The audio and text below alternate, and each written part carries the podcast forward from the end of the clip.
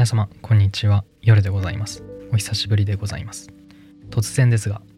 あなたやあなたの周りの人身の回りの家や車などは本当に存在しているのでしょうか？あなたひょっとすると夢を見ているのかもしれません。あるいはあなたは仮想世界の住人なのかもしれませんと。えー、ゾッとするような、えっ、と、なんだろうな、うさんくさいような、ね、いきなりそんなこと言ってしまいましたが、今日はそういうことについてお話ししようかなというふうに思っています。そういうことっていうのはどういうことかっていうとですね、以前読んですごく面白いと思った本のですね、えー、その本は、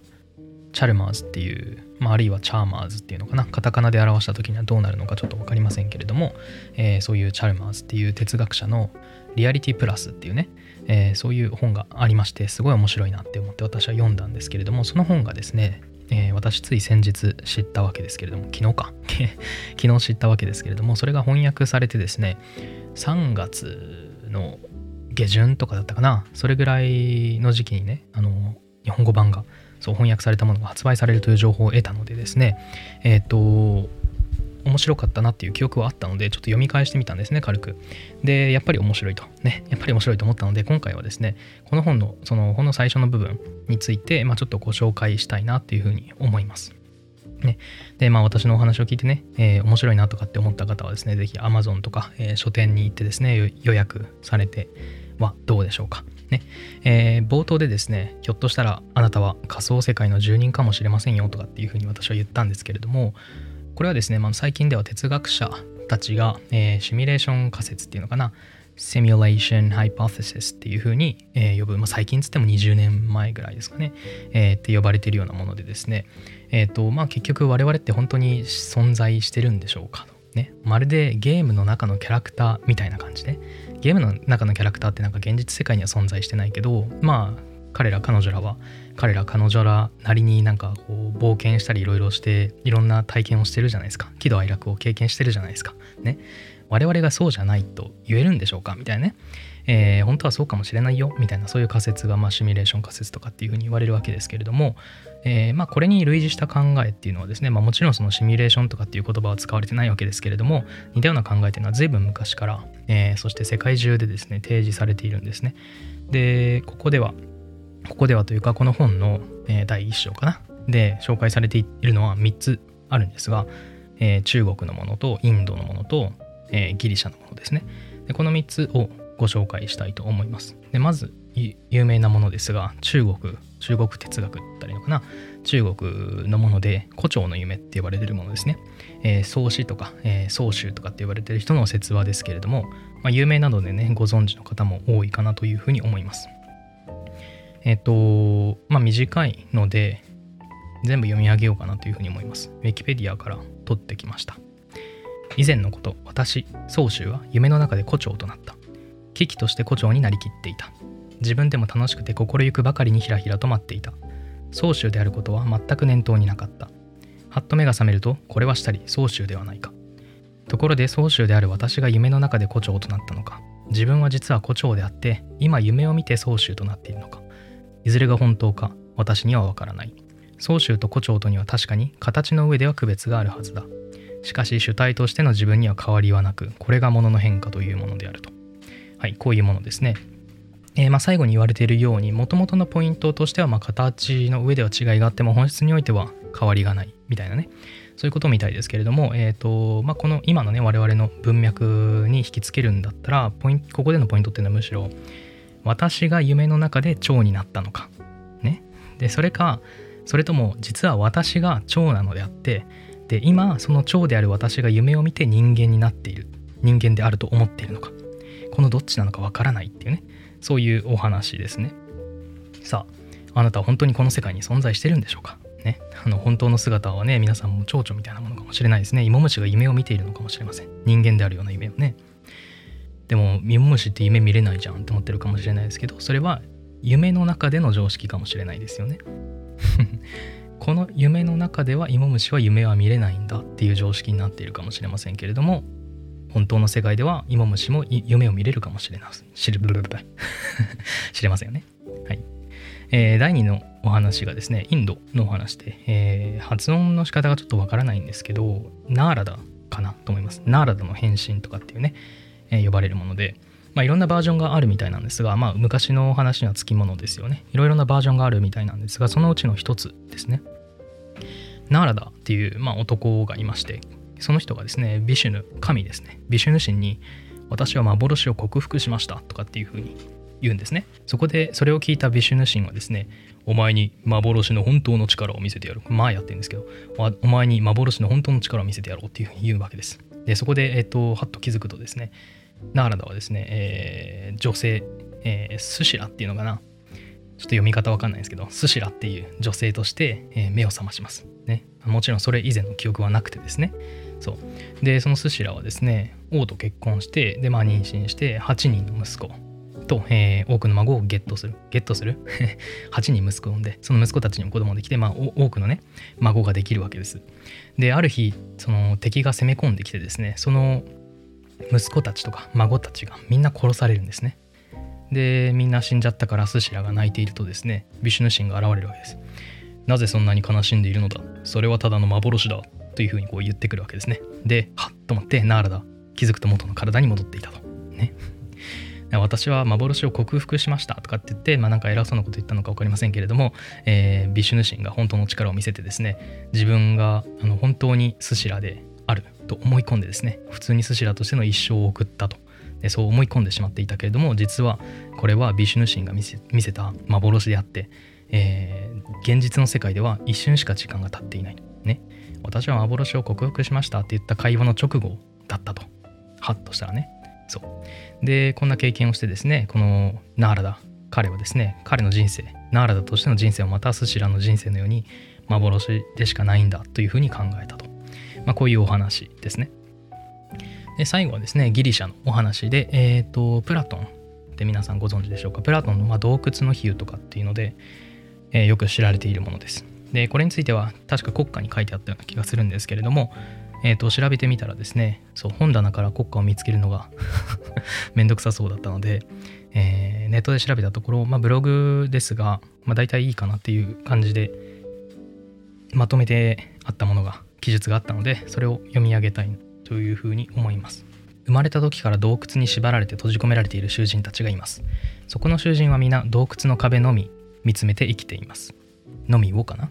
彼らの背後には火が灯されていますが囚人は縛られていて振り返ることができないのでその火の存在を知りません。さらに囚人との囚人のと？ちょっとこのブログは 語字が多いな。さらに囚人と火との間には、えー、塀がありその塀の上で、えーと、人形を動かす囚人たちが見ている壁に人形の影が映し出されます。囚人たちには人形の影しか見えないため囚人たちは影こそが世界の真実だと認識するようになります。囚人たちは自分の背後にある火や塀の存在に気づかず影が世界の全てだと思い込んだまま生きているのです。ある日一人の囚人の拘束が解かれます。自由になった囚人は後ろを振り返り今まで自分が真実と信じて見ていたものが火に照らされた人形の影だったことに気づきました。さらに進んで洞窟を出ると洞窟の中の人は比べ物にならないほど明るく世界を照らしている太陽の存在を知ります。囚人は太陽のあまりの眩しさに目をくらませてしまいますが少しずつ目を慣らしていくことでやっと太陽を認識できるようになりました。そして太陽こそが本当に全てのものを照らし成り立たせている世界の真実だと知ります。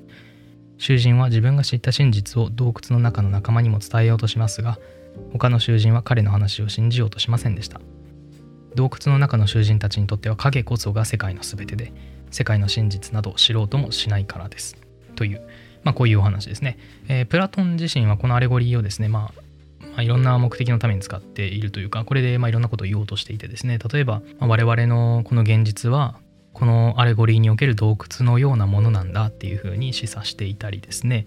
えー、あるいは、どっちの人生がいいですかって、ね、それを考えさせるためにこの洞窟の比喩というものを使っているという側面もあります。つまり、洞窟の中の人生と外の人生、どっちがいいですかっていうことですね。で、まあ、プラトンとしては洞窟の外の人生の方がいいと思っているわけですが、皆さんはどうでしょうか？ね。我々のこの文脈に引きつけるのであれば、洞窟の、えー、中、外っていう区別は、仮想世界のね、バーチャルリアリティの中と外っていうね、そういうふうに、えー、考えることができるかもしれません。どっちの人生の方がいいんでしょうかと。ね。で、まあ、これが、あのチャルマーズがですね、紹介している3つのお話ですね。胡蝶の夢、えー、そしてインドのナーラダの変身。で最後はプラトンの洞窟の比喩ですねで面白いのはここからでそのチャルマーズはこの3つのお話に対応するような、えー、問いを立てますで胡蝶の夢に対応するような問いというのは我々は、えー、我々が仮想世界の住人であるかどうかを知ることができるのかと。ね。でこれがあのナレッジクエスチョンっていうふうにチャルマーズは名付けているわけですけれども胡蝶の夢では結局自分が夢を見ているのかそれとも夢から覚めたのかね。それがわからないという話だったわけですよね。我々もその朝ねああよく寝たっつってあなんか変な夢見たなっていう感じで朝ね夢から目覚めて、え現実世界に帰ってきたってねそういうふうに思ってるかもしれませんけれどももしかしたら夢を見る夢から目覚めただけかもしれないですよね。つまり今、まあ、まさにあの、長い夢を見てる真っ最中かもしれないわけですね。私のこのポッドキャストも皆さん夢の中で聞いているのかもしれませんね。本当は存在しない。夜なんて人は存在しないけれども夢の中であなたが勝手に作り出したような存在なのかもしれないね。あるいは、まあ、マトリックスね。映画マトリックスのように我々はシミュレーションの中にいるのかもしれないとかね。で我々が今経験しているこれね。我々が現実世界とかリアリティとかリアルとかって呼んでるこれが本当にリアルなものなのか現実であるかどうかっていうことを、えー、知ることは果たしてできるのか、ね、我々がシミュレーションの世界の中の仮想現実の中の住民住人ではないということあるいはそうなのかそうじゃないのかということこれを知ることは果たしてできるんでしょうか、ね、できるとすればどのようにして知ることができるんでしょうか、ね、こういう問いが、えー、チャルマーズがナレッジクエスチョンっていうふうに呼ぶような問いになります。で2つ目のナーラドの話に対応するものはですね、えー、仮想世界はただの幻なんでしょうか。ね。偽物の世界に過ぎないものなんでしょうか。それとも、えー、バーチャルリアリティもね仮想世界もリアルなものとみなしうるんでしょうか。でこういう問いを、えーと、立てます。でこれをチャルマーズはリアリティクエスチョンっていうふうに呼びます。普通はですよ。普通はその VR って偽の現実だみたいなねフェイクなんだっていうふうに考えられますよね。バーチャルの世界は本当じゃないと、ね、幻に過ぎないんだと。ね。でもそれはどうしてなんでしょうか、ね、どうしてバーチャルリアリティって偽なんでしょうか、ね、仮想世界のコップが本当に触れないからでしょうか、ね、じゃあもっとリアルになって触れるようになった。その触覚まで再現されたらそれはまだ偽だっていう思われるでしょうか？ね。あるいは触れないからリアルじゃないってなると電子マネーってじゃあ偽物なんでしょうか？ね。紙のお金が本当のお金で電子マネーって偽物のお金なんでしょうか？まこう考えていくとですねリアルの世界と虚構の世界の境界って実はそんなに単純じゃないっていうふうに思われるわけですよね。リアルって、ね、現実ってじゃあそもそも何なんでしょうか。ね、でこういう問いがですねリアリティクエスチョンっていうふうにチャルマズが呼ぶものです。ちなみにその筆者の考え考えとしては仮想世界もリアルなんですっていうことなんですが、まあ、その論証とかに関してはぜひ本を買っていただければというふうに思います。で最後の洞窟の比喩に対応するものですがえー、それはですね仮想世界で良い人生を送ることはできるか、ね、こういう問いでこれをチャルマーズは筆者は value question っていうふうに呼びます、まあ、価値の問いっていうことですね、えー、まあこれに関連するような問いって、まあ、いろいろ問いというか思考実験というかいろいろあってですね。例えばそのロバート・ノージックっていう哲学者のですね、え、 experience machine っていう、まあ、いうふうに一般に呼ばれる思考実験がありましてこれはノージックの Anarchy, State, and Utopia っていう本に出てくるんですがその experience machine っていうあるマシンがありますね。で、このマシンに接続すれば、ね、何でもお望みの experience が、経験ができます。こういう素晴らしいマシンなんですね。だからもし、えー、これをお聞きの皆さんがですね、小説家になりたいって思ってるんだったら、えー、あなたが世界一の世界的な小説家であるような経験ができる。あるいは、オリンピックの選手になりたい、ね、金メダリストになりたい。だったら、そういう風な経験もできる。ね、大金持ちでも、えー、インフルエンサーでも、えー、数学者でも何でもねモデルでも何でもねこのマシンに接続したら何でもお望みの経験ができる。こういう experience machine っていうものがあります。ね。で問いはあなたはこのマシンに接続されたまま一生を過ごしたいですかって。ね。こういう問いなんです。皆さんどう思いますか？この思考実験を考えたノージック自身としてはそんなはずないだろうっていうね。そういう答えらしいんですね。何でもお望みの経験ができるからといってこのマシンに一生つながれたままねあの死にたいって思ってる人ってそんないないんじゃないっていうね。そういう感じだったわけです。で実際その2020年に、えー、経験的な調査が行われてですねその調査からしても接続されたまま experience machine に接続されたまま一生を過ごしたいって答えたのは全体のわずか13%だったそうですね。そう。どうでしょうか。ね。なんでなんでしょうね。なんでこのマシに接続されたまま一生を過ごしたくないってみんな考えるんでしょうか？仮想世界ではいい人生って送れないんでしょうか？送れないとしたら何でなんでしょうか？ね、えー、こういう問いを立てることができる。でそれをバリュークエスチョンっていうふうに、えー、チャルマーズを呼ぶわけです。ね。でこの3つの問いって哲学においては認識論形事情学価値論っていうね、まあ、それぞれこの3つこういうふうに呼ばれるような領域に、属するような問いで。認識論っていうのはその知識に関する問いで、えー、第一のねナレッジクエスチョンって呼んだものがありましたよね。胡蝶の夢に関わるもので我々が、えー、仮想世界にいるのではない。あるいはいるかどうかということを知ることはどうしてできるのか。あるいはそもそもできるのか、ね、こういうナレッジクエスチョンって呼ばれたものは哲学では認識論というふうに呼ばれるような領域に属するような問いで簡単に言うとどうやってわかんの？どうやってわかんのっていうこの問い。これは認識論なんですよ。すっごい簡単に言うとね。でリアリティの問いっていうのもありましたけれどもリアリティクエスチョンですね。このリアリティの問いっていうのは刑事上学って呼ばれるような領域に属するような問いで刑事上学って何なのかすんごい簡単に言うとこれって何なの ?What is this? と。ね。こう問うのが刑事上学なんです、ね、で、えー、最後価値の問い。ね。バリュークエスチョンってありましたけれども仮想世界では良い人生を送れるんでしょうか？送れないんでしょうかっていう問いですね。でこれはあの価値論って呼ばれるような領域に属するようなもので価値論ってすごく簡単に言うと、それっていいんですか？それっていいんですか？これが価値論ですね。そう。で、まあ、こんな風にして伝統的な哲学の区分に対応するような問いを VR 関係ですね、バーチャルリアリティ関係で立てて、えー、実際にこういった問いについて論じる。でそういうエキサイティングな、えー、楽しい本が近々翻訳され、出版されますよと、そういうお話でした。ね。まあ実際そのこれだけじゃなくて他にもたくさんね VR に関する問いって立てることができて例えばそのね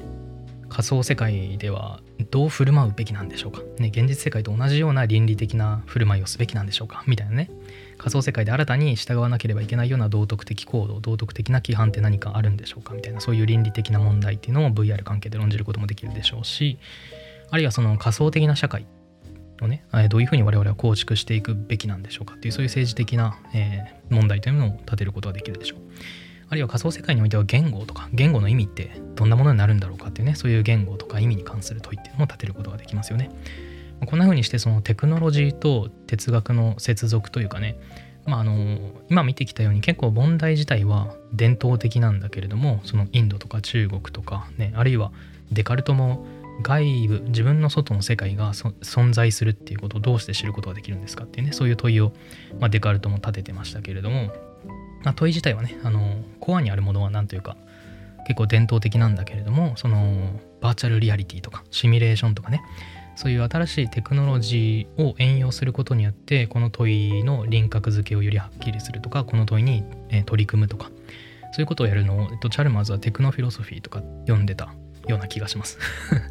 確かテクノフィロソフィーとかだった気がする。そう。テクノフィロソフィーっていうのはテクノロジー関連の哲学的問いを扱うようなものでありかつ哲学的な伝統的な哲学的問題にテクノロジーを使って、取り組むっていう、まあ、この2つの側面があるんですみたいなことを言っていましたけれども、まあ、こういうね今回私がお話ししたとつとつとお話ししたような内容にね関心がある面白いなって少しでも思いましたらですね、えー、繰り返しになりますが3月の下旬頃に発売される、えー、翻訳ですね是非お買い求めくださいませ。まあこんな風にね、あの、お買い求めくださいませって何回も言ってますけれども、別に私あの著者と知り合いであるわけでもないし、出版社からなんかね、あの、お金もらってるわけでも何でもないですけれども、まあ、単純になんかね、面白いから読んだらどうっていう、そういうお話でございました。もちろんね、あの、英語が読めるっていう方は別に3月まで待たずとも、えー、読めますから、原書でね、あの、ぜひお買い求めください。また言ってるよ。ね。はい。というわけで、次回はいつになるか分かりませんけれども今回はお聴きいただきましてありがとうございました。それでは夜でした。さようなら。